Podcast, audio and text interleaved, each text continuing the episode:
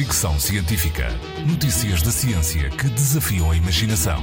Com Isilda Sanches. Pode ser uma notícia chocante para muitas pessoas. Segundo a ciência, o nosso cérebro não está preparado para ficar acordado depois da meia-noite.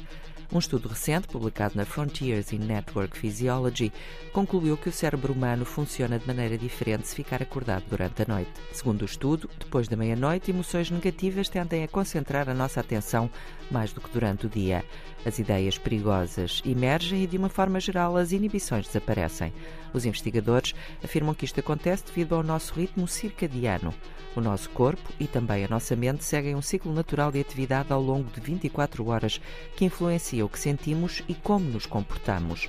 Isto significa, no fundo, que a espécie humana está programada para sentir e agir de determinada forma ao longo das 24 horas de um dia.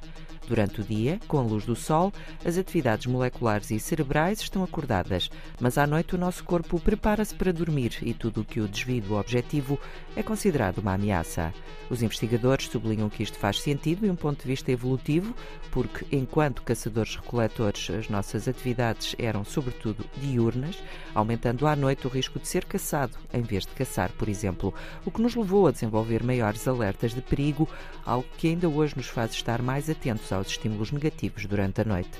Segundo o estudo, se esta vigília noturna for provocada não por escolha individual, mas devido a problemas de sono, a situação torna-se ainda mais problemática comportamentos de automutilação e outros tipos de agressividade, consumo de álcool e drogas e suicídios são mais frequentes durante a noite. Um estudo de 2020 concluiu mesmo que dormir mal é um fator de risco no suicídio. Os autores do estudo falam na necessidade de aprofundar a investigação, nomeadamente no que diz respeito aos trabalhadores por turnos ou que têm horários noturnos e podem estar a sofrer em silêncio com as suas atividades noturnas. Fricção científica.